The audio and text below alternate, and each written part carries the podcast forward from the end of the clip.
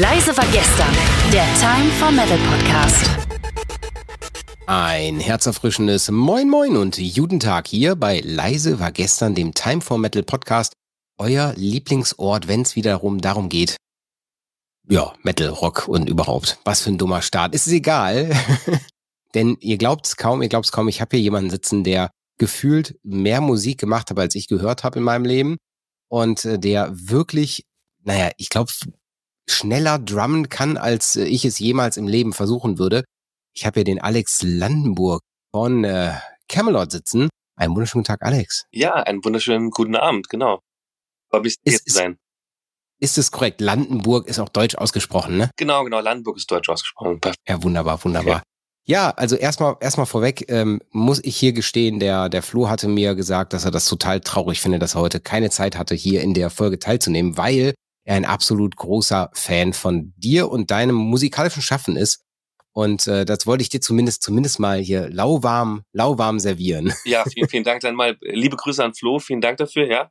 Und dann sprechen wir uns ja vielleicht mal unter anderen Umständen. Freue mich. Ja, ja, das kriegen wir auf jeden Fall hin.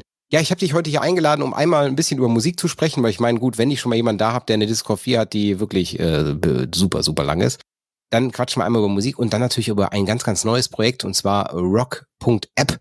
Und äh, da würde ich aber dann gleich euch ranteasern, nachdem wir die erste Runde Temolet gespielt haben. Temolet, weißt du, was es ist?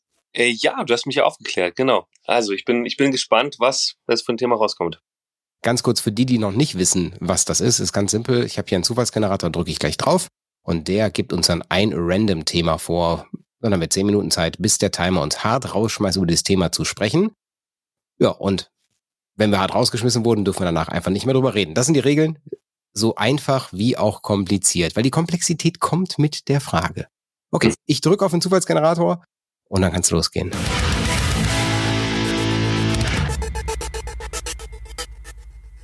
Und der Zufallsgenerator hat ein wunderbares Thema rausgeworfen. Und zwar heißt es, aus der Musik nicht mehr wegzudenken. Ich drücke auf Start und das ist ja mal ein sowas breit gefächertes Thema. Da kannst du gefühlt ja alles zu erzählen.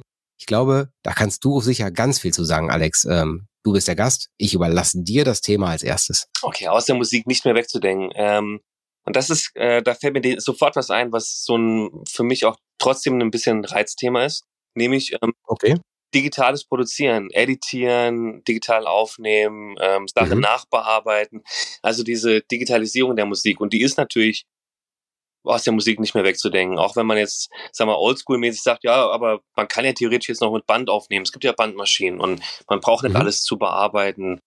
Ähm, aber realistisch gesehen leben wir in einer digitalen Welt. Das sehen wir jetzt ja auch mit unserer Streaming-App.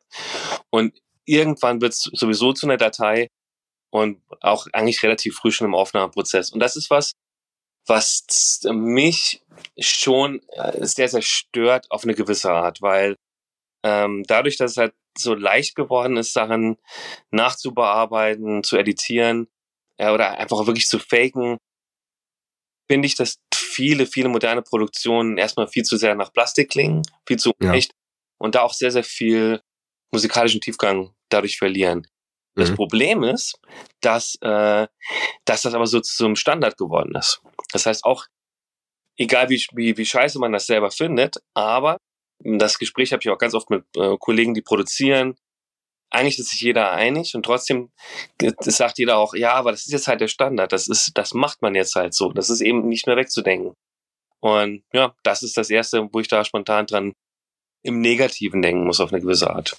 Ja, also ich würde, ich würde da ähnlich reingerätschen. Also der erste Gedanke, der mir kommt, wäre gerade Autotune. Ja, also so, wenn es um Gesangsstimmen geht, mhm. dass es heute schon fast so ist, dass ich meine natürlich, ich habe hier auch in meinem Pult ein, zwei, ein, zwei Edits drin, dass die Stimme nicht zu basslastig, nicht zu, nicht zu quietschig, wie auch immer ist. Und natürlich am Ende kommt ein De-Esser drauf, dass die Laute nicht zu schlimm sind. Ich finde, das ist aber eher dafür, damit der Komfort für euch Hörer gut ist.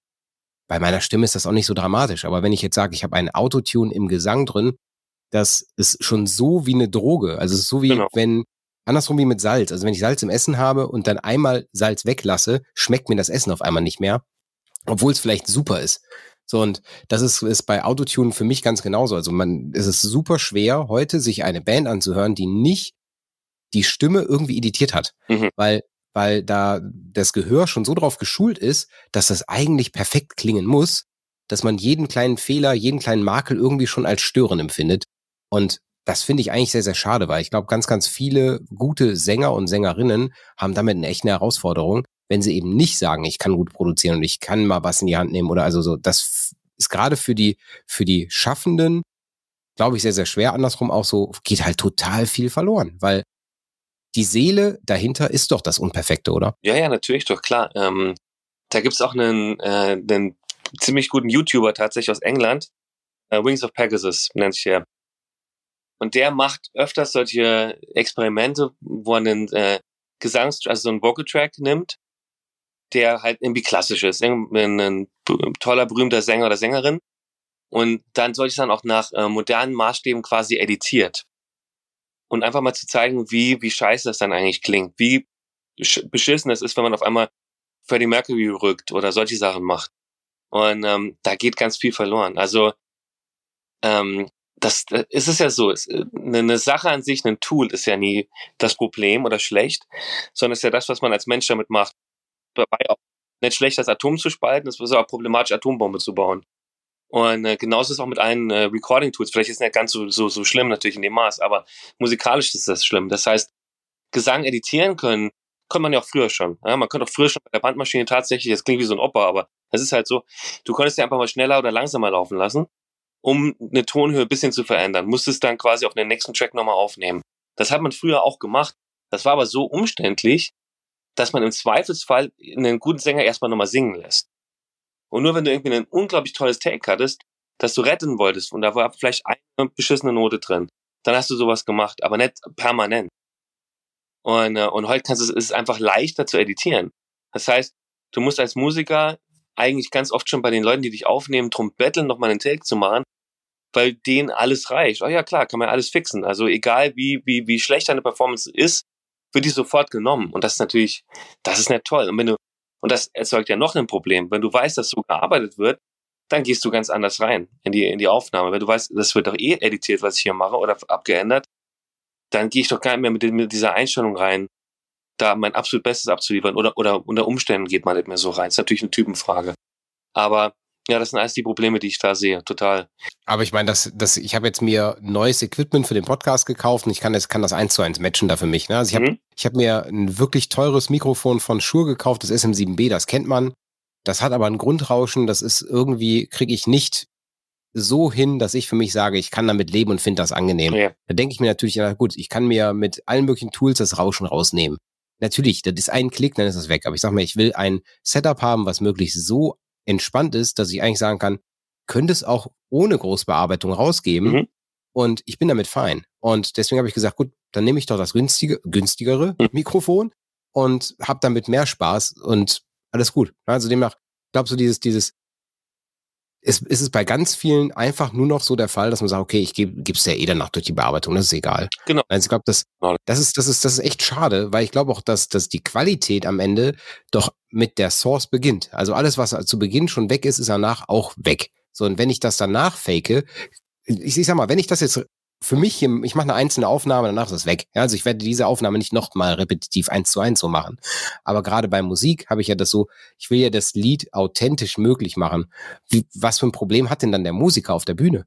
Wenn er dann da steht und kann das gar nicht nachperformen. Ja, das ist das nächste Problem natürlich. Und das, auch das sieht man ja stellenweise jetzt schon natürlich. Also, mhm. ähm, und da gibt es aber auch wieder ein anderes Problem. Genau. Äh, auf einmal hast du auch diesen Zwang, live, äh, genauso wie auf CD zu klingen. Und das ist ja auch mal eine Frage, muss das eigentlich so sein? Das Problem ist, heutzutage muss es irgendwie so sein, weil das erwartet wird. Wenn du eine Band bist, die mhm. komplett live spielt, äh, wo keine Tracks mitlaufen, klingst du für ein ungeschultes Gehör oder für einen jungen Fan, der nie was anderes gehört hat, einfach schlechter als eine Band, die Halbplayback macht. Und das ist natürlich auch problematisch. Das sind, das sind alles problematische Entwicklungen. Und ich spiele selbst äh, in Bands, in denen wir das ja dann teilweise auch praktizieren. Wir haben natürlich, man findet immer einen Grund, bei Cameron zum Beispiel, klar, wir haben mhm nur einen Olli, es gibt doch nur einen Olli Palotai und äh, wir bräuchten halt drei Ollis, um, um, um alle äh, symphonischen Sachen da irgendwie zu reproduzieren. Und, äh, und dann ist es ja eigentlich auch okay, aber das ist ja immer Auslegungssache. Vielleicht findet jemand anderes das da auch schon wieder netto. Und sagt, alles müsste live sein. Und da kann ich auch nicht groß gegen äh, argumentieren. Es ist jetzt halt so, wie es ist, aber ich bin halt eigentlich auch Befürworter von, von komplett live und ähm, aber aus der Musik nicht wegzudenken, das ist es halt. Also das, das zieht sich einfach durch alle Lagen dann. Und wenn man das jetzt mal weiter, weiterspinnt, mal um noch vielleicht ein, zwei andere Punkte, die nicht wegzudenken sind, mit reinzubringen. Also ich finde zum Beispiel nicht wegzudenken ist eben auch, dass Musiker auf der Bühne mit einem Klick spielen. Ja, also dass du eben, dass du dein In-Ear hast, was dir zumindest einen Taktbeat vorgibt. Und das hat alles für, für ein Wieder wiederum. Na, ich glaube so, dass es, das ist, man hat, glaube ich, damit die durchschnittliche Qualität auf der Bühne schon extrem angehoben, dass alle zumindest mal in einem Timing sind oder zumindest annähernd ja. im Timing sind. Aber das, was dann weggeht, ist, da improvisiert keiner mehr. So, da ist kein.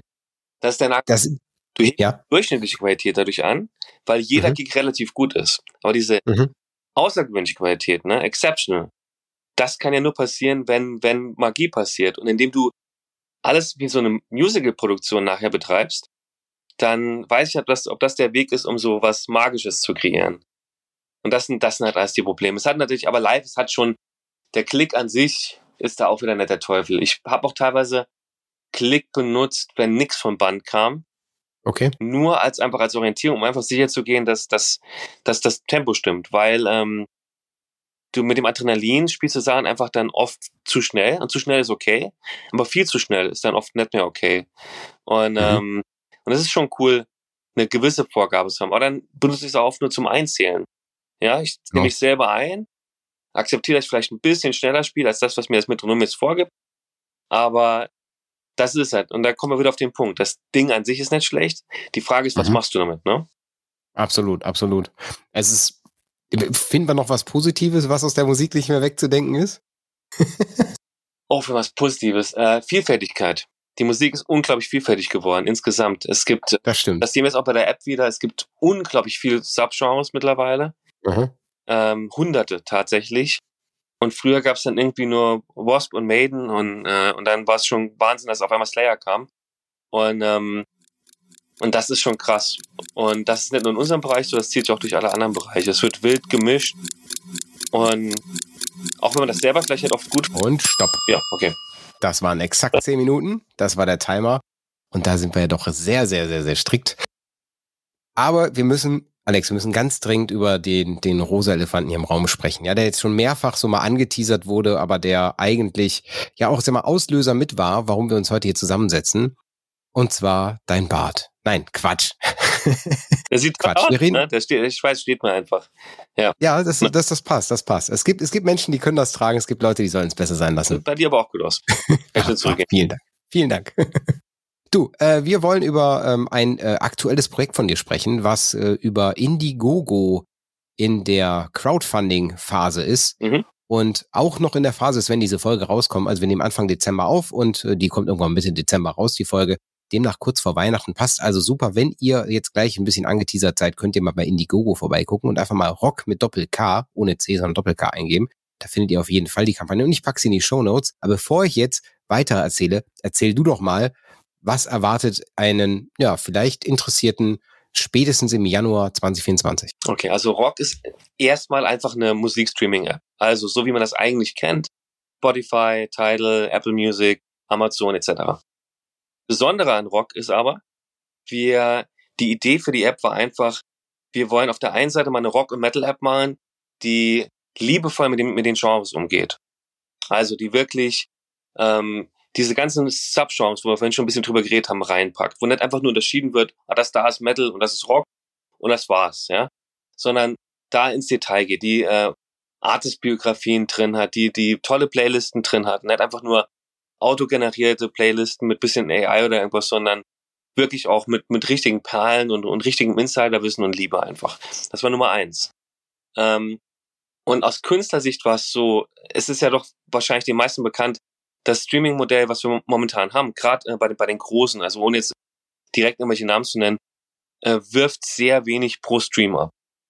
Und man braucht schon extrem viel Streams, damit da ein bisschen was hängen bleibt. Und das steht eigentlich in keinem Verhältnis. Und unsere Idee war also, eine App zu gründen und eine Plattform zu gründen, auch mit dem Ziel, endlich bessere Tantiemen abzuwerfen für die Musiker. Das heißt, auf Fanseite kriegt man eine schönere App. Man hat ein ganz tolles Angebot, ganz, ganz viel Subgenres. Übrigens auch die ganze, in Anführungszeichen, andere normale Musik, ja. Also dieser ganze den ganzen, okay. den ganzen anderen Musik mache. Also auch keine Ahnung, was, was, was auch immer. Also, also es gibt ja positive Sachen, die man gut findet, irgendwie Lady Gaga oder irgendwas, es gibt ja tolle, nicht Rock- und Metal-Artists oder Prince oder was, was weiß ich was. Aber mhm. wir wollen jetzt hier nicht bewerten, wenn jemand irgendwie Bad Bunny gut findet. Also es wird tatsächlich alles auf der App zu hören geben. Die ist aber auf das Rock- und Metal-Publikum trotzdem ausgerichtet in der Art, wie sie aussieht. Und wie gesagt, mit dieser Detailtiefe in den mhm. Und ähm, also der Nutzer kriegt eine App, die ein bisschen besser klingt als der Marktführer, genauso gut klingt wie die anderen gut klingenden Apps und die liebevoller ist für denselben Preis wie alle anderen Apps, also 10,99, das ist das, wo momentan alles hingeht, pro Monat.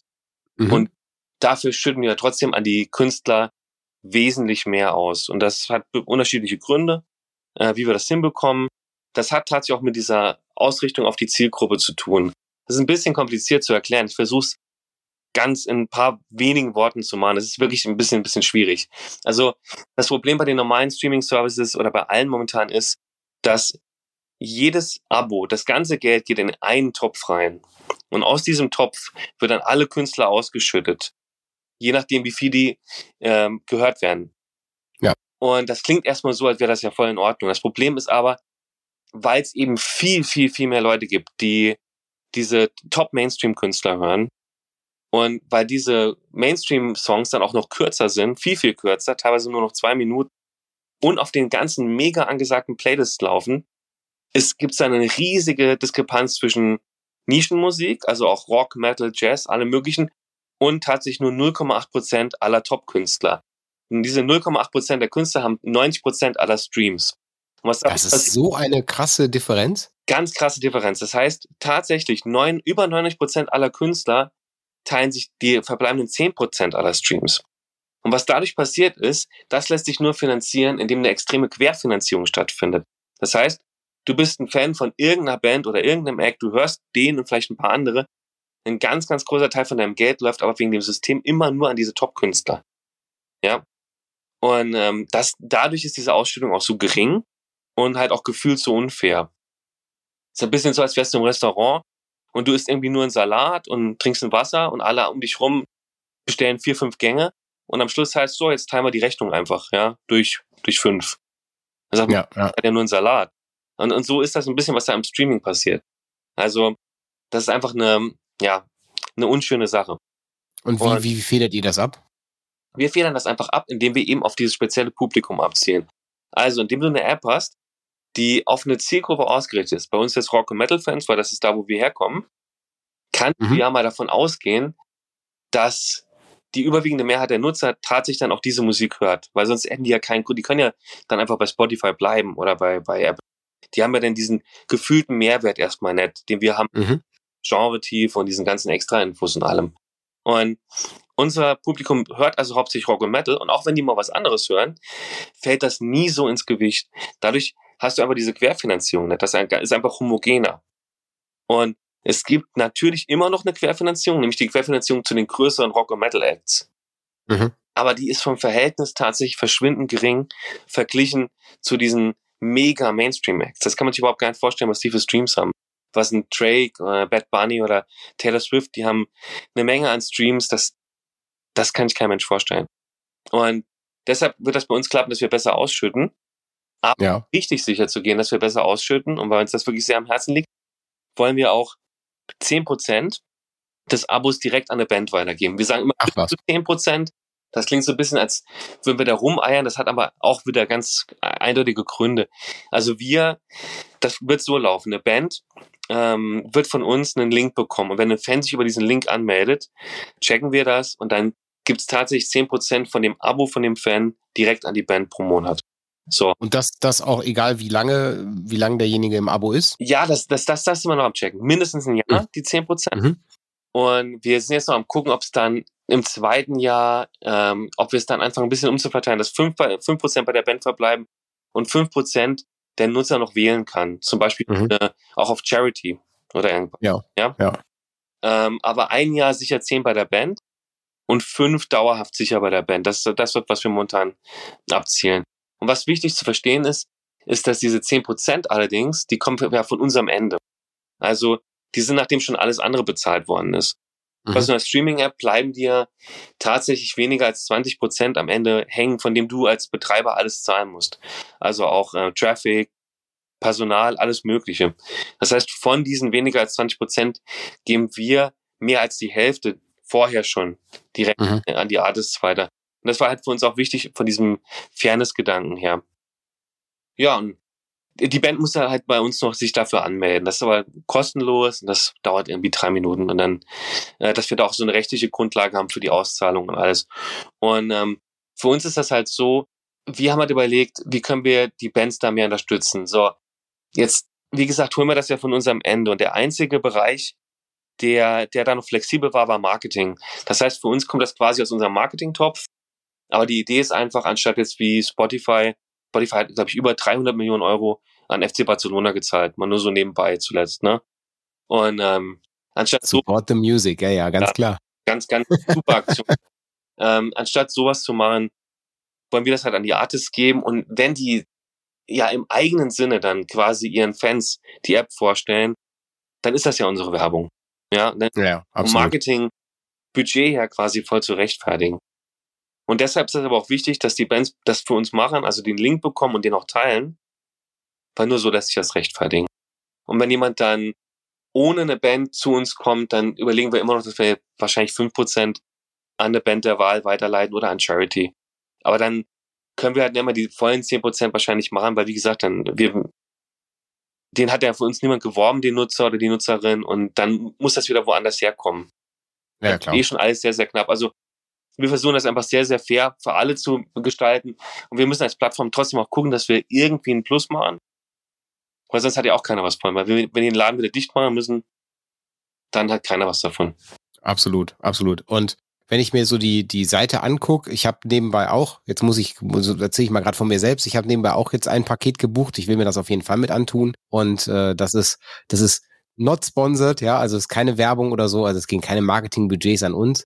Das ist für mich aber ganz wichtig ist natürlich, wenn man mit den großen Hunden pinkeln möchte, ja, ich sag mal, früher oder später muss man das ja tun, wenn man irgendwie, du musst kompetitiv sein, ansonsten sage ich so, zwei Abos will keiner buchen, das ist einfach so. Und äh, da ist die, das ist natürlich die Frage hier, wenn ich, ich habe gerade mal der Stelle geguckt, 100 äh, Millionen Songs gibt gibt's bei Apple Music, genau. genauso auch bei Spotify aktuell 100 Millionen. Ähm, wie stemmt ihr das? Habt ihr da auch, äh, gibt es da äh, Verträge mit den großen Labels oder wie läuft das mit kleinen Bands? Also genau. wie ist das, wie ist das angedacht? Ja, ja, natürlich doch. Also das läuft so, du musst quasi die, du, ähm, es gibt ja Digitalvertriebe mittlerweile oder schon länger. Und die sind dafür zuständig, eben genau an Plattformen wie uns oder YouTube diese äh, den Vertrieb zu regeln von von der von der Musik, von den Labels. Mhm. Und die Großen haben natürlich ihre eigenen Vertriebe, also die, die Majors und so, die vertreiben sich selbst. Und wir haben mit den, mit allen Großen jetzt Verträge, was auch un, äh, unfassbar schwierig war, ehrlich gesagt, natürlich auch gar nicht leicht zu stemmen war, äh, auch finanziell. Und ähm, die, das Erstaunliche ist, es ist tatsächlich mengenmäßig für uns momentan das Schwierigste eigentlich, die Indies zu bekommen. Die wollen zwar alle mitmachen, das sind aber unglaublich viel. Das heißt, ich gehe ganz stark davon aus, dass wir zum Start fast alles haben werden, was man auch auf, auf Spotify oder Apple findet. Mhm. Sowieso alle großen Sachen. Aber es kann natürlich unter Umständen vorkommen, dass, dass Indie-Acts fehlen. Einfach weil wir das Label, weil wir es noch nicht abgearbeitet haben. Also wir machen das halt top-down und, und kommen ja, klar. allen im Kontakt. Und ja, und dann, dann, und tatsächlich ist das, das sind das diese unglaublichen Mengen an Songs, sind eigentlich die kleinen. Die mhm. Großen mhm. haben gar nicht so viele Acts, äh, weil die oft größere Acts haben und da weniger auf Masse setzen. Und die kleinen Labels haben diese unglaubliche Menge an Acts und Songs. Und die Zahlen sind auch ehrlich gesagt viel Marketing, muss ich mittlerweile sagen, weil ähm, klar, wir werden theoretisch auch 80, 90, 100 Millionen Songs haben, aber relevant sind ja maximal keine, ehrlich gesagt keine Ahnung. Ich, das ist eine unserer großen Fragen, wo wir intern die ganze Zeit am Schätzen sind. Wie viele Songs hören die Leute nachher wirklich? Ja, ja, ja. Und ich wäre nicht überrascht, wenn die Leute maximal 50.000 Songs hören oder 100.000. Weil ich meine, das, das ist schon ganz schön viel. Ja, ist so, ist so. Jetzt ist die Frage, ist die Frage natürlich, ähm, und ich meine, da muss man in so einem Dienst, gerade wenn ihr jetzt frisch startet, irgendwo natürlich auch mal, mal die Chance geben, sich zu etablieren und auch genau solche ersten, ersten Steps mal zu wagen. Deswegen finde ich, ich finde gerade den Ansatz zu sagen, man versucht es mal anders anzugehen und versucht einfach mal das, was bei der CD mal wirklich beim Künstler gewesen ist, auch über das Streaming möglich zu machen. Ich meine, warum, warum machen wir Streaming? Weil irgendwann mal jemand gesagt hat, dass man Emule nicht mehr benutzen darf und nicht illegal äh, Musik runterladen darf. Also dann machen wir das halt in legal. So, aber dass das jetzt mehr oder weniger eine Maschinerie ist, die, die im, Kom im Kapitalismus halt absolut ja. Nicht mehr dafür sorgt, dass die Musik unterstützt wird. Ich glaube, da brauchen wir gar nicht, gar nicht großartig darüber diskutieren, dass das äh, ein Riesendorn im Auge ist. Genau, genau. Und wo ich, wo ich eigentlich sagen müsste, eigentlich müsste doch jedes, eigentlich müsste doch jedes große Label sagen, boah, geil, da schüttet jemand noch mehr Geld aus. Und zum Teil sind die Rechteinhaber ja, ja, die, die Labels, ja. Und ja, also die werden ja theoretisch auch daran noch mehr profitieren. Also ich, ich würde sagen, ich würde nicht wissen, warum man das nie unterstützen soll. Ja, natürlich macht eigentlich überhaupt gar keinen Sinn. Nee, es findet ja auch jeder super. Also ja. dadurch äh, war es ja überhaupt auch uns möglich, diese Gespräche zu führen und ähm, ähm, auch das finanziell zu stemmen und, und alles. Mhm. Aber nee, klar, dass das, also grundsätzlich war es ja nicht schlecht, dass man damals mit Spotify gesagt hat, okay, wir brauchen eine legale Lösung dafür. Das Problem ist halt äh, diese 10 Euro, die man da etabliert hat. Und ich kann es aus damaliger Sicht verstehen, dass man von umsonst auf 10 so gefühlt das war, was man dachte, das, das kann man den Leuten jetzt abverlangen. Aber das Problem sind ja diese 10 Euro schon. Selbst wenn du die ganz fair verteilst, das sind ja nur 10 Euro. Du kannst ja, ja. 10 Euro, 30 oder 40 Euro machen, ja. Und äh, aber gerade deshalb ist auch diese Verteilung wiederum so wichtig, dass man wenigstens sich mal annähert und an der Stelle fairer wird. Und mit diesen 10 Prozent, wenn du überlegst, jetzt mal ganz konkret, also das ist natürlich nach Mehrwertsteuer in Deutschland, das ist ein knapper Euro pro Monat. 9 ja. Und das ist aufs Jahr also über 10 Euro. Wenn eine Band mit einem Label ein Album verkauft ist das normalerweise, wenn es richtig gut läuft, zwei, drei Euro, was die Band von dem Label bekommt.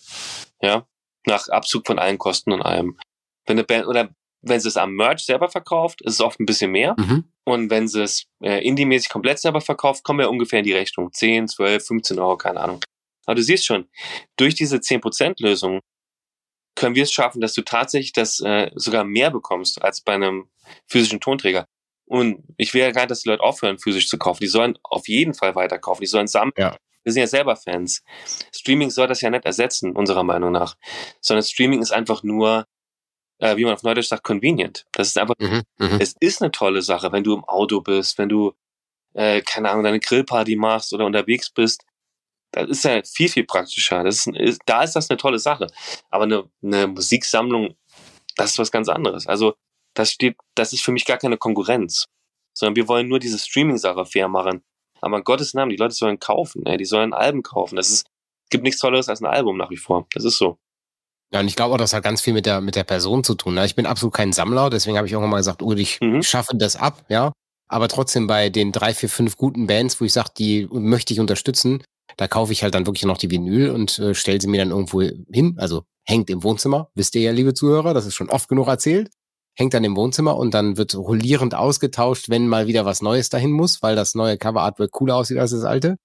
Ähm, und ich glaube einfach, dass, dass man so, so natürlich auch gezielt ganz anders unterstützen kann. Und ja. ich, ich persönlich natürlich verstehe ich als jemand, der mit Herzblut an der Musik hängt, mit Herzblut auch in, hinter dem hängt, was da, was da auf dem Markt sich bewegt, sage ich, dann gehe ich auch lieber mal hin und nehme mir für die Band XY mal ein, ein Steady-Account oder ein Patreon und ja, ja. steck da mal ein paar Euro rein, um einfach zu sagen, ey, da habe ich doch einen viel persönlicheren Zusammenhang, als dass ich dann mir eine CD kaufe, die ich, wo ich persönlich keinen Mehrwert zu habe. Aber andersrum, das bin ich persönlich. Ja, deswegen, ich möchte nicht von mich auf andere, von mir auf andere schließen. Im Metal haben wir super viele Sammler. Ganz genau. Und die müssen bedient werden weiterhin. Ja. Deswegen finde ich gut, dass du sagst, ey, das soll kein Ersatz sein, sondern das soll ein, ein dazu, ein, eine Möglichkeit sein, einfach zusätzlich das einfach an der richtigen Stelle fallen zu lassen. Genau, genau. Und einfach das Thema mal fairer zu gestalten, weil das ist da und das wird auch nicht weggehen. Streaming wird auch nicht weggehen. Das wäre eigentlich auch perfekt, was äh, für unser erstes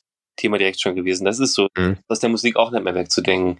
Ähm, nee, ein Patreon ist ja zum Beispiel auch super. Das, aber das war ja auch so ein bisschen die Idee. Ähm, ich sehe ja, wie oft haben wir, haben wir uns schon mit unseren Bands auch über Patreon unterhalten. Die Realität ist ja die, Patreon ist eine ganz, ganz, ganz tolle Sache. Aber du musst auch in der Lage sein, einen Content, ständig einen Content zu liefern, der auch tatsächlich einen Gegenwert darstellt für deine Fans. Ja, ist so. Und meine Sorge bei solchen Sachen ist dann nur, dass man auf einmal zum Content Creator wird, anstatt zum, zum, zum Musiker. Mhm. Und äh, das ist Nummer eins. Und es ist einfach noch eine Typenfrage. Also zum Beispiel jetzt bei Camelot, unsere äh, Melissa Bonny, die jetzt dabei ist als Gastsängerin, die macht das ganz toll. Aber die ist da, für sie ist das auch genau das Richtige und sie ist genau die richtige Person dafür. Der ihre, Pat äh, äh, wie sagt man, Patrons oder? Äh, Patrons, ja. Ja, genau. Die bekommen da auch wirklich einen Gegenwert, die, die gibt sich da unglaublich viel Mühe, investiert auch unglaublich viel Zeit da rein. So, und wenn ich jetzt mir zum Beispiel Syra angucke oder Camelot, wir sind ja alles jetzt, ähm, wir haben ja noch andere Sachen, die wir machen und, und sind quer verteilt über die Welt und so. Und da als Band ständig einen Content zu liefern, das ist eigentlich für viele auch gerade wenn du, sagen wir mal, vielleicht älter bist als 25 oder 30, äh, es ist eigentlich gar nicht machbar äh, auf, auf, auf dem Level. So, und hier haben wir halt mit diesem 10%-Ding quasi die Idee, das ist so ein bisschen wie Patreon ohne Patreon. Also du mhm. kannst einfach noch mit dem, was du ohnehin schon machst, deiner Musik, auch noch dieses extra Ding dazu verdienen. Das war auch da noch so ein bisschen der, die Idee dahinter. Also demnach, ihr habt es gehört, ihr habt gehört, wie was, wo das funktionieren soll. Es wird eine App geben für Android und auch für Apple. Geräte. So demnach geht mal auf rock.app und da findet ihr auch den passenden Link direkt in die richtige, wie sagt man, wie sagt man auch gleich, in das gleiche, ins richtige Funding bei Indiegogo. Es gibt so. Vielleicht ganz kurz zu dem Indiegogo-Funding. Natürlich, ja. ähm, jeder, der ein bisschen mehr mit dem Thema auskennt, weiß natürlich, diese 10.000 Euro, die wir jetzt da als Ziel haben, mhm. Das ist jetzt kein, also die brauchen wir nicht zum Funding von der App, ja, äh, sondern also wir brauchen momentan auch jeden Cent natürlich, weil es so unglaublich viel kostet alles. Aber die Idee hier ist eigentlich, das ist unser Pre-Launch und das ist für uns auch Promo und gibt uns die Chance, ein ganz, ganz, ganz wertvolles Feedback von den ersten Nutzern zu bekommen, mhm. äh, die dafür die App günstiger bekommen und vielleicht nicht ganz, ganz, ganz so hartlos bewerten, wie wenn man jetzt einfach nur im App Store steht und sagt, so, hier sind wir jetzt. Weil vielleicht gibt's ja noch die eine oder andere Mini-Kinderkrankheit oder so, keine Ahnung. Also das war eine bewusste Sache und wir haben dann einfach diese 10.000 hingeklatscht, weil du musst dann irgendeine Summe wählen. Äh, naja, klar. Wenn du eine, äh, die App zu produzieren, äh, zu programmieren vielmehr und vor allem die Verträge mit allem zu machen, Vorauszahlungen zu machen, war eine ganz andere Hausnummer. Da bist du doch ein paar Nullen mehr dran, glaube ich. Einige Nullen mehr dran, das ist nämlich. das war auch eine ganz große Herausforderung in den letzten drei Jahren, das Geld einzusammeln, mhm. Leute von der Idee zu überzeugen. Und genau diese Leute sind jetzt natürlich aber auch dann gespannt und gucken jetzt, wie diese Aktion läuft. Und deshalb ist auch einfach so, dass auch selbst dieses 1 Euro Moral Support, was wir dann nennen, einfach nur zeigen, ich finde die Idee gut, ja. Ist einfach schon toll, dass man einfach sieht, es gibt ein Feedback, da ist ein, mhm. die Idee wird angenommen. Und ansonsten ist ja auch so, es wird, es gibt trotzdem einen Probemonat. Und auch wenn wir das nicht müssen, äh, werden auch alle Leute, die das Indiegogo machen, kriegen den Probemonat und können auch selbst nach dem Pro in dem Probemonat noch zurücktreten, wenn sie aus irgendeinem Grund partout nicht gut finden. Wo, ja. Wobei wir da ein bisschen, auch ein bisschen Geduld mit uns, äh, ja, ein bisschen drauf hoffen, dass die Leute das verstehen. Aber es müsste, es sieht momentan eigentlich alles schon richtig gut aus. In Bezug auf Features oder Bands, ich denke, wir werden das auch so machen, dass man konkret, dass der Draht zu uns kurz ist und man sagen kann, was ist denn mit Band XY? Ja, mhm. Wir dann sagen können, ja, da sind wir dran, die kommen in, die sind in zwei Monaten drin oder so. Oder was ist mit dem Feature? Oder ich habe einen Hyundai und der verbindet sich mit eurer App-Netz irgendwie so. Also das wird bei uns zumindest möglich sein, dass, dass es dann direkt eine Antwort gibt, weil wir eben keine Riesenfirma sind. Es wird aber auch noch so sein, dass vielleicht ein paar Sachen am Anfang nicht so. Naja, normal. Ist der Vor- und Nachteil, dass man genau. eben keine große Firma ist. Ne? Also genauso, wenn er sagt, ey, gehen wir mal davon aus, das schlägt ein wie eine Bombe, dann gehe ich davon aus, wird die nicht so große Firma auch relativ fix eine große Firma werden müssen, allein genau. nur damit man das stemmen kann. Ne? Ja, klar. Aber also so, ich glaube, äh, vielen lieben Dank erstmal für diese Zusammenfassung. Also ihr wisst was, wo, ihr habt es, glaube ich, verstanden. Ansonsten einfach in den Shownotes nachgucken, da packe ich euch die Links mit rein. Und ich bin super hyped, äh, ab dem ersten ersten mir das reinzuziehen und mir das anzugucken und freue mich, freue mich wirklich, dass das jemand so wagt. Aber die allerwichtigste Frage natürlich für uns als Podcaster ist, wie sieht's aus mit Podcasts? Weil das ist ja doch das, das Medium, was auch so an Music ranhängt und wo wir natürlich auch irgendwo was mit zu tun haben, wie auch immer, ja. Genau. Ähm, wie schaut's aus? Werden Podcasts mit Teil der App werden? Ja, absolut, auf jeden Fall sogar, natürlich. Ähm, und da wollen wir aber auch so ein bisschen natürlich qualitativ da ein bisschen gucken, dass das vor allem passende Podcasts in Anführungszeichen sind. Also viel, viel Musik, viel Rock und Metal natürlich, ne? Und ähm, nee, aber absolut. Also das ist, ist wichtig tatsächlich haben wir es bisher stiefmütterlich behandelt. nicht, weil uns das Thema nicht wichtig ist, sondern weil uns die Labels und die Vertriebe und so einfach auf, auf Trab gehalten haben. Und das natürlich trotzdem hier so, das, das, das Kernding der Apps sind trotzdem die Songs, die müssen mhm. da sein, aber absolut Podcast. Und auch da hoffe ich, dass wir dann nach und nach immer mehr reinbekommen. Auch, hoff, auch sehr, sehr gern euren Podcast und da hoffe ich sehr drauf, dass wir den dann, dann auch bei uns haben werden. Das auf jeden Fall. Also ich werde alles dafür geben, dass das klappt. okay, wir haben eine lange Mittelpart, einen langen Mittelpart gehabt. Ich würde jetzt rübergehen in die nächste Runde Themenroulette. Passt das? Ja, absolut, immer, klar.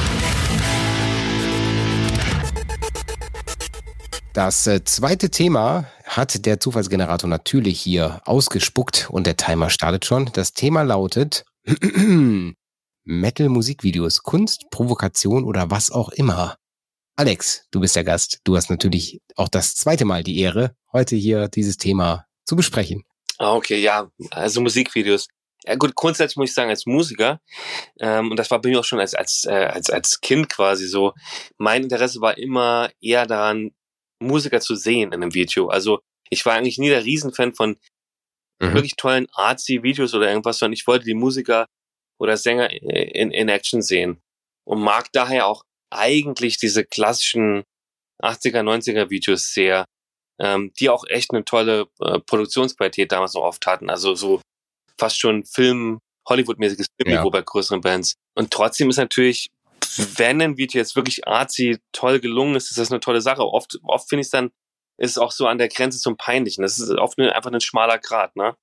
Ähm, also ich habe da keine das ist für mich jetzt kein schwarz oder weiß Thema. Es ist manchmal funktioniert okay. und dann ist es richtig toll. Aber ich bin eigentlich Fan von klassischen Videos. Wir haben gerade die Tage nochmal zum Beispiel hier Ozzy No More Tears geguckt. Oh ja. Ähm, das ist ein geiler Clip. Und aber da, da sieht man auch die Band, da sieht man halt Ozzy. Und klar ist das cool, äh, wie dann der Raum sich quasi mit dem, mit dem, mit den Tränen Wasser füllt und so und, und, und man sieht das Mädel. Das ist so minimal artsy natürlich auch, aber es ist einfach auch super cool. Also sowas mag ich sehr. Das, das war richtig toll. Für uns als Kids, äh, damals die Kumpels und ich, wir haben halt, als wir angefangen haben, das war so Anfang der 90er, äh, mit Bands und so, haben wir dann äh, oft ähm, Headbangers Ball aus 80ern von, von ein bisschen älteren Kumpels von uns bekommen, so alte mhm. Videoaufnahmen. Und das haben uns das dann auch religiös reingezogen. Also Musik, das finde ich super, äh, super geil natürlich, grundsätzlich. Aber es ist auch wirklich schwer, da innerhalb von fünf Minuten eine, eine wirkliche Story zu erzählen. Und oft ist das dann einfach auch nur bisschen verwirrend, wenn, wenn Leute das versuchen und das so ganz hinbekommen. Da gab's ja sogar, und das finde ich ja, finde ich ja immer noch ganz, ganz cool. Ich komme gerade nicht auf den Namen von einem großen Label von Nuclear Blast, damals, als sie noch viel größer waren als heute, ähm, gab es von Nuclear Blast äh, doch immer eine DVD, doppelt, dreifach DVD mit allen Musikvideos, die irgendwie im letzten Jahr rauskamen oder so. Mhm. Ich weiß, die habe ich mir alle gekauft und habe sie, hab sie dann auch hier einfach mal laufen lassen. Viel zu selten, hätte ich viel öfter machen sollen. Und ja, ich sehe das ähnlich wie du. Ich sehe eigentlich ganz gerne den Künstler ja. selber.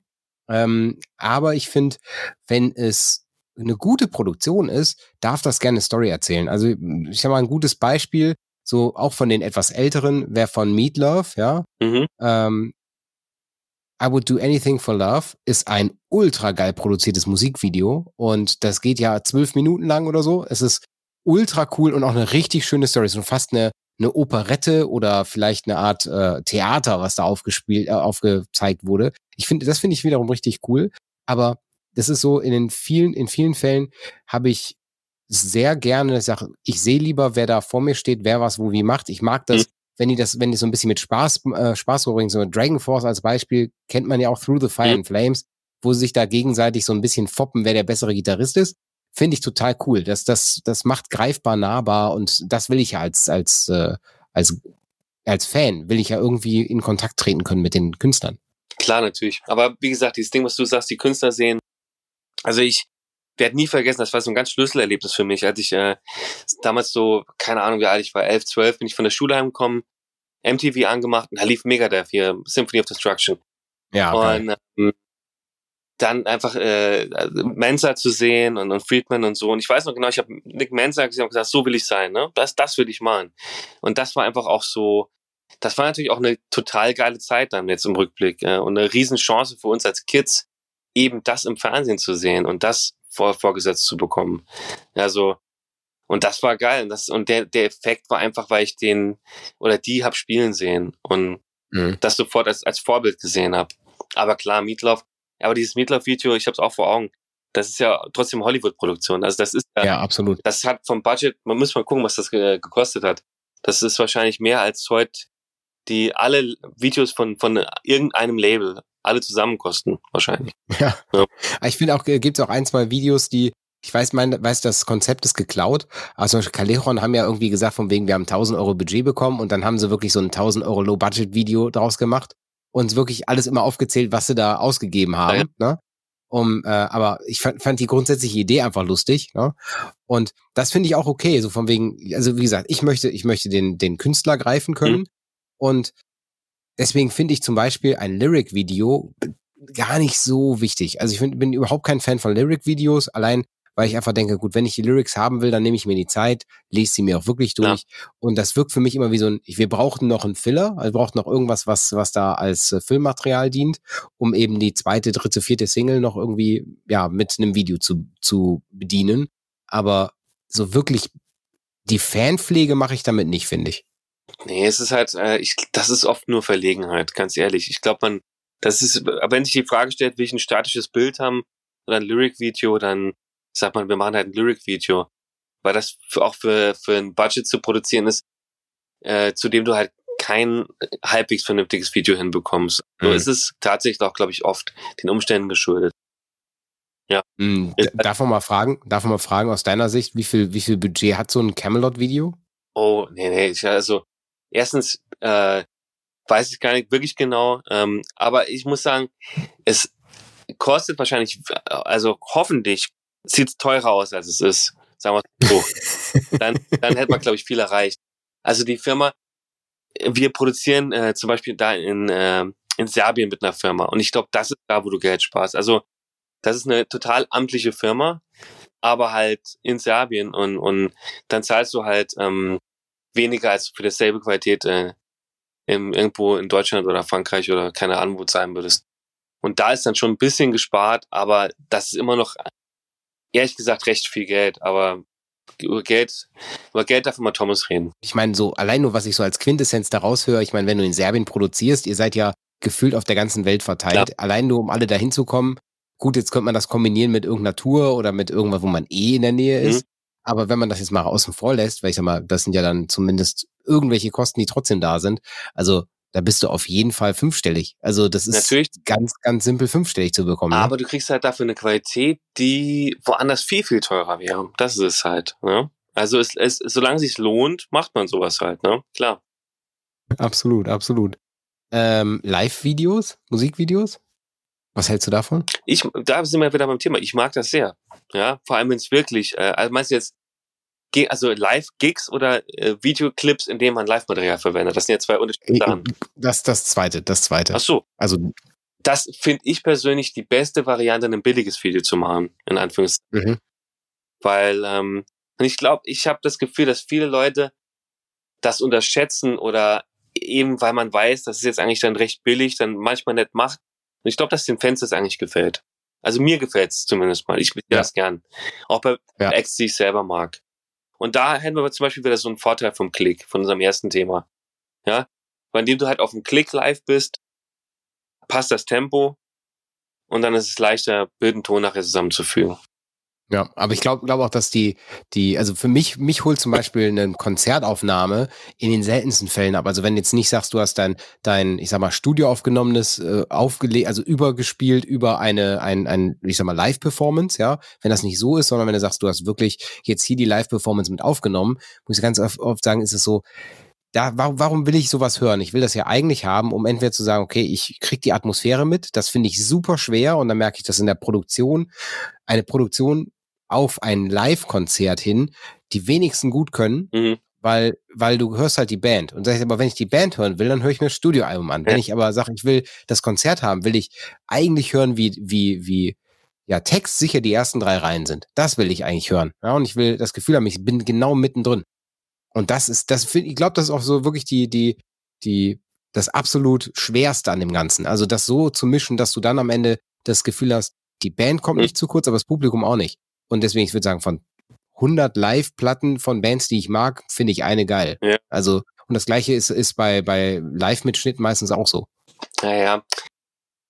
Okay, das ist auch wieder, das, das, das ist ein schwieriges Thema natürlich, genau. Ähm, also grundsätzlich ist es so, ich glaube, je musikalischer der Act ist, im Hinblick mhm. auf ähm, eben auch mal ein bisschen improvisieren.